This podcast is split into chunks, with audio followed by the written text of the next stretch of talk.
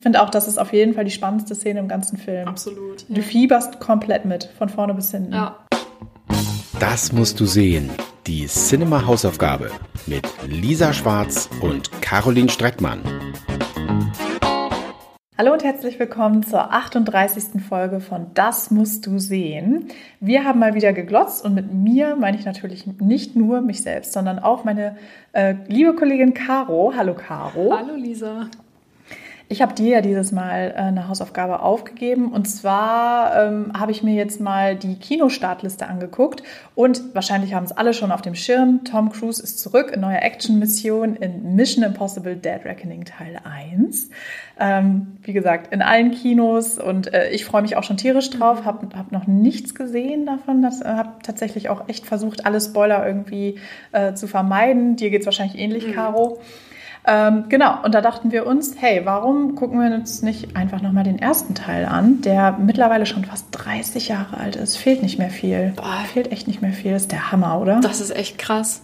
So lange schon. Ich bin echt gespannt, was du sagst, also wie du ihn fandest, aber willst du erstmal kurz erzählen, worum es geht? Natürlich. ähm, genau, Mission Impossible Teil 1 von Brian De Palma, natürlich schon mit The One and Only Tom Cruise in der Hauptrolle als Ethan Hunt, dem berüchtigten, berühmten IMF-Agenten, wobei damals jetzt ja natürlich noch nicht so berüchtigt und berühmt, das kam ja vor allem in den Jahren danach. Genau, IMF, das steht für die Impossible Mission Force, da weiß man dann direkt, wo der Titel herkommt. Und äh, genau, Ethan Hunt ist mit seinem Team in Prag um einen, also auf einem wichtigen Einsatz. Sein Team wird von Jim geleitet, gespielt von John Voigt. Und dort soll das Team einen Datenträger mit Decknamen aller IMF-Agenten finden, bevor der verkauft werden kann, um eben die Agentinnen und Agenten zu schützen.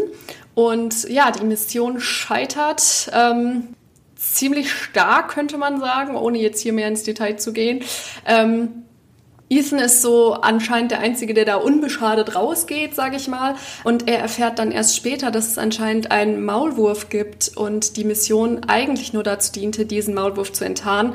Und da er vermeintlich so als Einziger da unbeschadet rausgekommen ist, ähm, muss er jetzt seine Unschuld beweisen, denn natürlich steht er da im Fokus der ähm, Verdächtigung, dass er der Maulwurf sei und er muss natürlich jetzt versuchen, den wahren Maulwurf zu finden. Dazu macht er sich zunächst auf die Suche nach dem äh, Waffenhändler Max und äh, erfährt dann außerdem zwischendurch noch, dass äh, Jims Frau Claire, ähm, die vermeintlich bei der Mission gestorben ist, doch überlebt hat. Äh, mit ihr zusammen stellt er ein neues Team zusammen und gemeinsam wollen sie mit Max Hilfe die echte Liste mit den Decknamen gegen den Namen des Verräters tauschen und dafür brechen sie unter anderem ins CIA-Hauptquartier in Langley ein.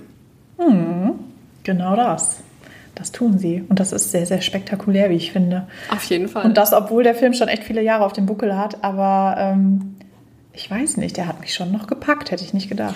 Ja, mich auch total. Also mich hat es einfach auch schon direkt am Anfang, fand ich so witzig. Ich habe einfach gemerkt, dass ich den Film früher, glaube ich, wirklich relativ häufig geguckt habe, aber jetzt seit Jahren schon nicht mehr. Weil ich weiß nicht, mhm. ob du das kennst, wenn man so einen Film nach Ewigkeiten nochmal sieht und so bestimmte Sätze einfach rausstechen und man mhm. sich so denkt, boah ja, das kenne ich voll gut. So, den, den Satz habe ich ja schon total oft gehört. Also allein am Anfang, wenn äh, Jim dann da irgendwie im Flugzeug ist und die äh, Mission bekommt und die äh, Stewardess dann zu ihm sagt, wie wäre es mit einem Film über die Ukraine oder auch dieses mit dem, mhm. das wird sich in äh, fünf Sekunden selbst zerstören und weiß ich nicht, was das alles irgendwie, äh, als ich das wieder gesehen habe, dachte ich so, boah ja, ich bin wieder voll drin. Genau, also allein aus der Perspektive hat es mich irgendwie wieder gecatcht, aber auch, ja, auch so der ganze Spannungsaufbau. Ich finde, der Film ist auch sehr schön voll mit so klassischen Spionageelementen, baut das alles gut auf und ähm, ist auf jeden Fall auch immer noch eine sehr spannende Geschichte, muss ich sagen. Voll, ja, bin ich komplett bei dir. Also jetzt nochmal an alle äh, da draußen, die so gar nicht gespoilert werden wollen. Also das ist, ist halt hier auch echt schwierig. Ich glaube, ähnlich wie bei Shutter Island, also man muss halt irgendwie drüber reden. Ich fand halt das ähm, besonders coole bei Mission Impossible und da habe ich neulich auch noch mit meinen Eltern drüber gesprochen, die den, glaube ich, damals im Kino sogar gesehen haben. Ähm, dass so dieser, dieser heftige Twist direkt am Anfang, dass so das komplette Team mhm. irgendwie direkt wegstirbt, das ist natürlich auch echt eine Ansage, finde ich sehr, sehr mutig und ähm, man hat irgendwie versucht schon mal ne, so eine Beziehung aufzubauen, zu gucken, okay, wie tickt wer. Und die sind auch alle sehr, sehr sympathisch. Ich mhm. finde, das hat die Reihe echt gut hingekriegt, so was, was so diese ganzen Figuren angeht. Also du, du findest die eigentlich von, von Anfang an sympathisch, auch so innerhalb des Teams, wie so die Dynamik aussieht, finde ich total cool.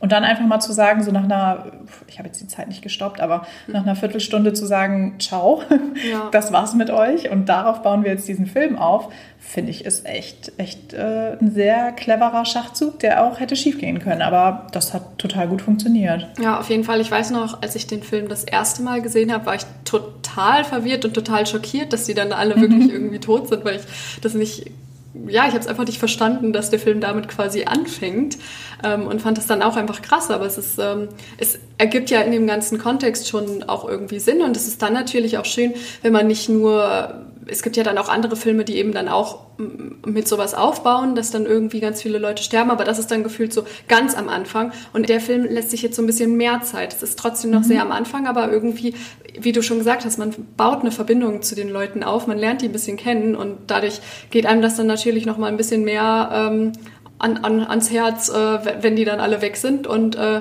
man fühlt dann natürlich mit äh, Ethan Hunt auch noch mal ein bisschen mehr mit und will dann auch vielleicht noch mal ein bisschen stärker, dass er das alles auflösen kann, weil man dann, äh, weiß ich nicht, so ein, so, ein, so ein Gedanke von Gerechtigkeit oder vielleicht sogar so ein Rachegedanken vielleicht sogar ein bisschen mehr nachvollziehen kann, wenn man so ein bisschen die Leute vorher kennenlernen konnte.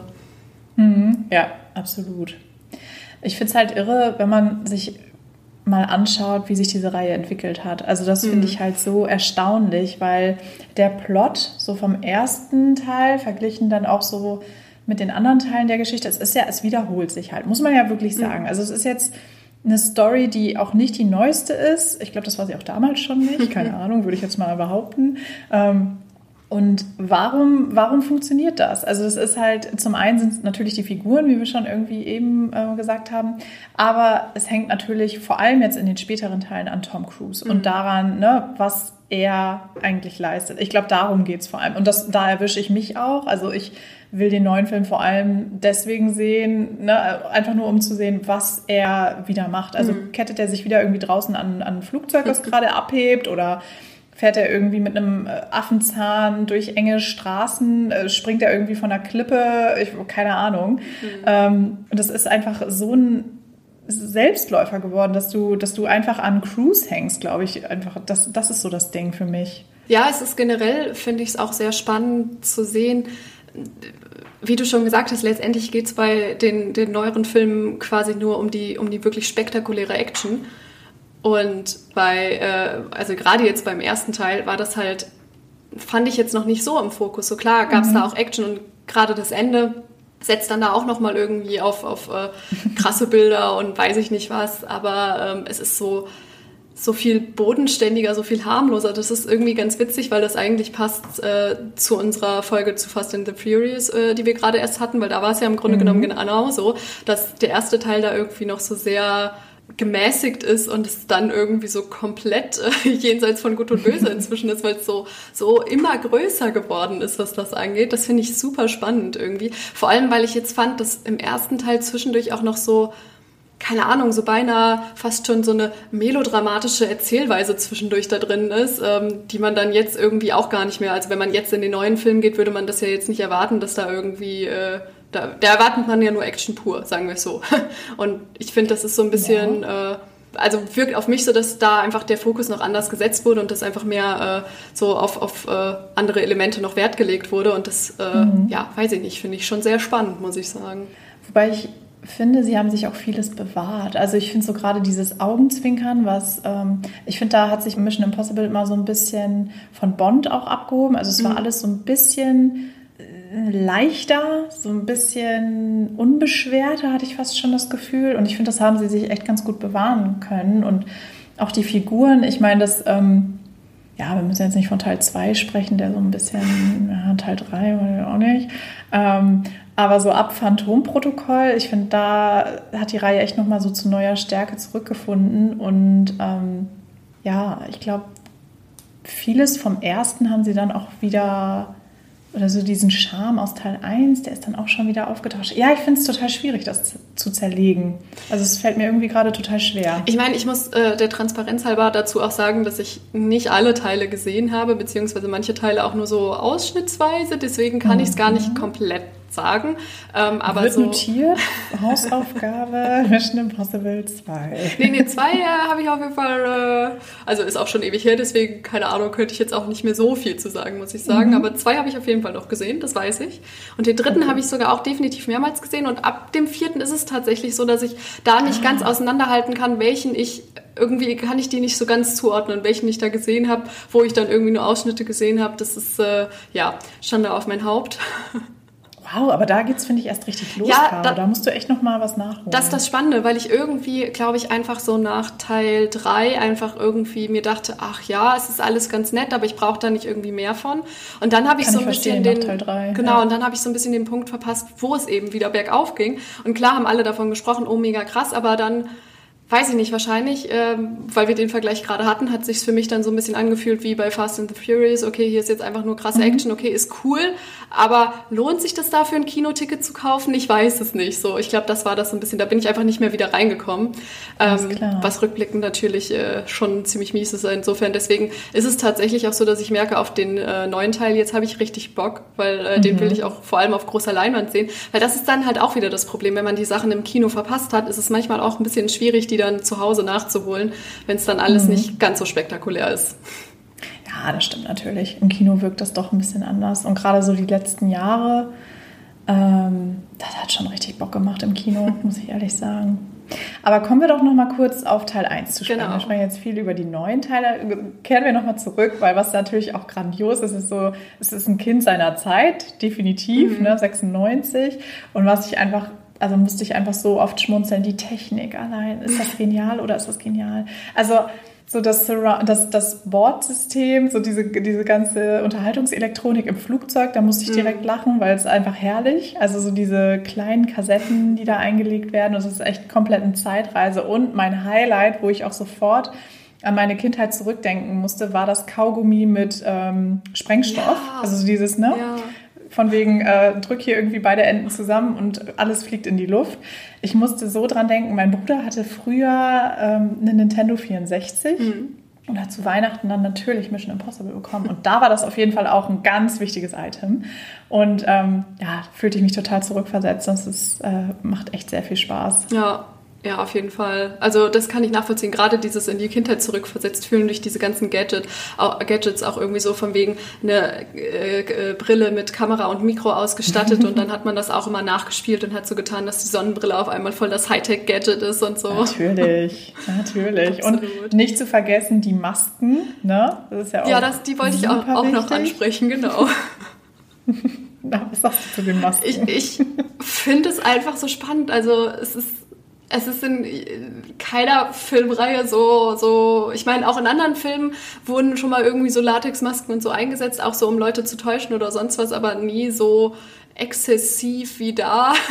Und aber mhm. auch mit so einer mit so einer Perfektion, also wie gut die Masken da auch dann anscheinend alle sind. Und ich weiß gar nicht mehr, ich glaube, das war der, war das der zweite oder der dritte Teil, wo das so super, wo ständig irgendwer sich die Maske runterreißt und es ist auf einmal doch jemand anderes gewesen. Und ich frage mich da immer, wie überzeugend kann das wirklich sein? Weil ich meine, es muss ja dann nicht nur das Gesicht stimmen, sondern auch irgendwie die Körpergröße, so die Statur, die Stimme, Stimme genau. Ja. Und ich finde, das haben die schon sehr stark ausgereizt. Aber ich muss auch sagen, das war auch was, was mich immer irgendwie daran fasziniert hat. Ich fand das auch irgendwie immer cool. Also so jetzt als ich es jetzt heute nochmal geguckt habe, also nicht heute, sondern heute in, in, in der heutigen Zeit, dachte mhm. ich mir mhm. schon so, okay, es ist einfach schon ein bisschen übertrieben, fand ich. Aber ähm, weiß ich nicht, äh, auf jeden Fall früher hat es auf jeden Fall auch eine gewisse Faszination ausgeübt, muss ich sagen. Auf jeden Fall, weil es halt eigentlich ähm, so dieses typische, wir spielen verkleiden, aber genau. nochmal Next Level. das ist nochmal eine Nummer, nochmal eine Schippe obendrauf, ja. Nee, vollkommen. Ach ja, Mission Impossible. Ich weiß nicht, hast du, hast du noch ein Highlight? Ich meine, toll ist natürlich auch, ähm, da musste ich auch jetzt erst wieder dran denken, weil es ist einfach ewig her, dass ich den ersten gesehen habe. Aber ähm, es sind natürlich einfach super Leute dabei, mhm. wegen Rames, mhm. ne? Zum ersten Mal als Luther, der Ethan dann natürlich auch in der Reihe also durch die Reihe hindurch begleitet, super cool. Ähm, Jean Reno, mhm. komplett irgendwie vergessen, dass der ja auch am Start ist. Ja. Ähm, also wirklich erstmal auch tolle Leute, auch Christine Scott Thomas. Ja. Echt, da, da findet man es einfach nur schade, dass die sich so schnell verabschiedet bei diesem ersten Twist. Genau, ja, das wollte ich eigentlich am, das hatte ich gerade am Anfang ganz vergessen, als wir darüber gesprochen haben, dass es eben ja irgendwie auch mutig ist, so einzusteigen. Das ist ja auch krass, dass dann die Leute eben jetzt nicht einfach nur mit irgendwelchen total unbekannten Menschen besetzt wurden, so, sondern mhm. dann irgendwie auch so Emilio Estevez ist halt auch ein Name, den man kennt und dann sind dann äh, fängt man an, den Film zu gucken, freut sich, dass da bekannte Gesichter sind und dann sind sie recht schnell weg. Aber Zack, weg sind sie. Ja, ja, also. Boah. Aber ansonsten mal, also ein großes Highlight, das äh, ist natürlich, habe ich vorhin kurz angesprochen bei der Inhaltsangabe, aber es ist natürlich der Einbruch ins CIA-Hauptquartier und vor allem natürlich Danke. die ikonische Szene, ja. wo Tom Cruise von der Decke hängt, Millimeter über dem Fußboden und mhm mir ist da jetzt nochmal aufgefallen, wie gut diese Szene einfach gemacht ist, weil der Spannungsauf, also wir müssen jetzt nicht davon reden, ob das alles total realistisch ist, so, ähm, das, da lässt sich wahrscheinlich drüber streiten, ähm, ob das alles komplett kohärent ist, äh, aber allein dieser Spannungsaufbau ist einfach richtig gut gemacht vor allem, was mir halt so besonders dann aufgefallen ist, ist einfach so der Punkt mit den Geräuschen. Davor hat man so ganz typisch die Musik, die alles noch mitträgt und dann diese absolute Stille und man hört nur ein paar Geräusche. Und das ist mir früher nie bewusst geworden, wie viel diese Geräuschkulisse dazu beiträgt, dass die Szene einfach wirklich richtig spannend ist und richtig gut mhm, funktioniert. Total. Total. Also ich glaube, wir müssen noch einmal ganz kurz erklären. Ähm, also Ethan stellt ein Team zusammen, um halt bei Langley, bei der CIA äh, einzubrechen, um an äh, ja, die wichtige Datei zu mhm. kommen. Mhm. Ähm, und das ist halt ein Raum, der von einem Menschen auch bewacht wird, beziehungsweise der arbeitet da an einem extrem modernen, damals wahrscheinlich extrem modernen Computer. Heute würde es ein bisschen anders aussehen. ähm, genau, das heißt, der muss erstmal außer Gefecht gesetzt werden und das passiert auch auf eine sehr komische mhm. Art und Weise, finde ich. Also muss man auch kurz schmunzeln. Ähm, auch ein ziemlicher Klassiker. Und äh, genau, dann ähm, sorgt halt jedes kleinste Geräusch dafür eigentlich, dass dann stiller oder auch nicht so stiller Alarm ausgelöst wird. Und auch jede Berührung um, auf dem Boden. Genau, jede Berührung. Ich glaube, atmen darfst du auch nicht allzu ja, und die kräftig. Körpertemperatur, wenn die sich verändert, irgend, oder die Raumtemperatur meine ich, wenn die sich verändert und so, das löst dann, also alles löst, alles löst diesen Eigentlich Alarm alles. Aus. Eigentlich darfst du gar nichts genau. machen. ähm, ja, und da seilt sich Ethan dann halt ab und das auf extrem spektakuläre Cirque du Soleil-Weise, ähm, finde ich. Und ähm, was ich noch ganz witzig fand, ist, dass ähm, Tom Cruise halt auf das Gleichgewicht verloren hat beim Dreh der Szene und dann auch öfter mal den Boden berührt hat, was oh natürlich oh irgendwie suboptimal ist. Und um, äh, um da ein bisschen so die Kontrolle zu erlangen, hat er sich Münzen in die Schuhe gelegt. Und das fand ich extrem clever um so ein bisschen die Balance zu finden. Ich fand generell, ähm, dass es einfach eine krasse Körperspannung ist, die er da hat. Und äh, fand ja. das generell mega beeindruckend. Aber ja, das mit dem Gleichgewicht ist natürlich auch nicht zu unterschätzen. Also allein dieses da so zu hängen, so ausgestreckt, das ist an sich, glaube ich, schon mega anstrengend, auch über so einen langen Zeitraum. Aber ja, dann kommt auch noch mhm. das Gleichgewicht dazu, das stimmt. Ja, ich meine, du musst dir ja auch vorstellen, wie oft haben die diese Szene gedreht. Ne? Also es ist ja der Hammer. Und dann ähm, weiß ich nicht, wie oft der oder wie lange der da am Tag mhm. hing für diese eine spektakuläre Sequenz, die einfach bis heute legendär ist und das auch aus gutem Grund. Ja. Also ich finde finde auch, das ist auf jeden Fall die spannendste Szene im ganzen Film. Absolut, ja. Du fieberst komplett mit, von vorne bis hinten. Ja, absolut. Oh Mann. Ja, ich musste mich auch echt äh, zusammenreißen, nicht direkt weiterzugucken. Zum Glück fand ich den zweiten echt ziemlich schwach. Also das weiß ich noch. Ich könnte jetzt auch nicht mehr sagen, genau was wann passiert ist. Ich weiß nur, Tom Cruise hatte längere Haare. Das fand ich ein bisschen strange. Und ähm, dass, dass er mir nicht so gut gefallen hat. Aber ich wollte dann auch direkt weitergucken. Ja, ja, doch. Also kann ich voll nachvollziehen. Man ist dann da einfach irgendwie drin. Also der Film zieht einen direkt wieder rein. Mhm. Ja, also vielleicht doch nochmal einen schnellen Marathon einlegen, bevor man sich den neuen ähm, gibt. Ja. Ich weiß nicht, wie du das siehst, ähm, Caro. Ich wünschte, ich hätte die Zeit dazu, aber dann würde ich es machen, weil das würde sich auf jeden Fall lohnen, denke ich. Äh, es mangelt so ein bisschen an den äh, zeitlichen Kapazitäten, sag ich mal. Aber Ach, es ja. ist auf jeden Fall trotzdem schon mal sehr schön, jetzt den äh, ersten Teil nochmal gesehen zu haben. Es war äh, eine sehr schöne Möglichkeit, da nochmal drauf zu gucken. Insofern vielen Dank für diese Hausaufgabe. Du, dafür nicht. Und ähm, falls ihr Bock habt auf Mission Impossible, ihr könnt den Film natürlich streamen und zwar bei Paramount Plus. Da sind gerade echt viele, viele Titel verfügbar. Mhm. Ähm, unter anderem halt auch Teil 1. Also wenn ihr Bock habt, dann ja, würde ich da mal vorbeischauen. Genau. So, und dann mhm. brauchen wir jetzt natürlich noch einen nächsten Film. Es soll ja weitergehen. Ähm, es soll, es Um muss, dich davon, einfach genau. nur um dich davon abzuhalten, doch als nächstes den zweiten Mission Impossible zu gucken, den du ja nicht so gut fandst. Davor möchte ich dich einfach nur bewahren. Deswegen gebe ich Danke, dir einen neuen Titel mit auf den Weg. Das finde ich ganz, ganz fantastisch. Ich bin so gespannt. Ja, genau. Wir äh, switchen das Genre, wir gehen äh, und den Streaming-Anbieter, wir gehen zu Netflix und nehmen mhm. da einen Film, der ähm, vor, ich glaube, inzwischen anderthalb Jahr, doch anderthalb Jahren rauskam und äh, seitdem einer meiner absoluten Lieblingsfilme ist, muss ich sagen, oh. ähm, weil ich den einfach richtig cool fand. Ich habe aber das Gefühl, dass äh, gar nicht so viele den mitbekommen haben. Zumindest wenn ich Leuten davon vorschwärme, dass ich den Film ziemlich cool finde, gibt es leider doch einige, die, denen das gar nicht sagt. Deswegen müssen wir da einfach mal drüber sprechen. Und zwar, Find die Rede gut. ist von Tick Tick Boom. Ah, Andrew Garfield. Ja.